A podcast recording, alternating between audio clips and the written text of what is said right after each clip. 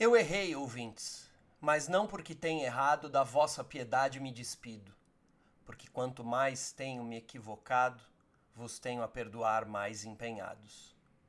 Para vocês se divertirem, estão aqui os erros de locução do secretário-geral da União Brasileira de Escritores.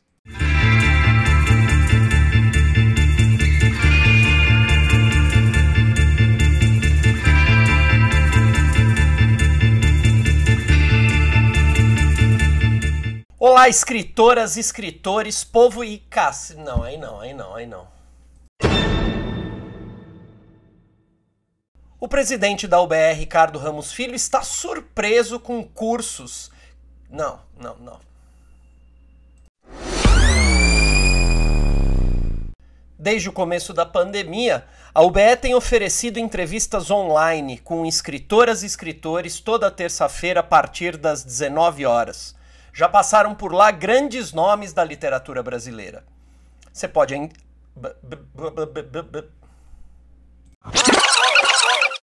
Estamos nos aproximando do fim do ano e a UBE continua em plena atividade. No dia 16 de novembro, nossa entrevistada será Dalila Teles Veras, associada histórica da UBE.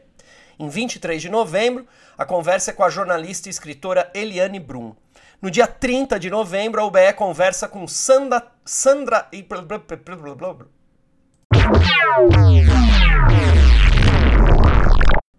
Aliás, já que a gente falou em Eliane Brum, é, ela que vai ser entrevistada no dia 23 de setembro, já que a gente falou nela, eu quero lembrar que nesse ano de 2021, quatro membros da.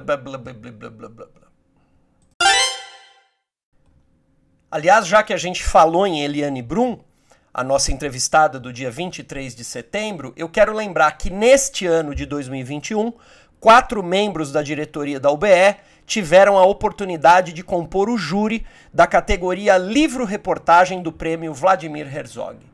Cássia Janeiro, já... Essa barulheira aí no fundo.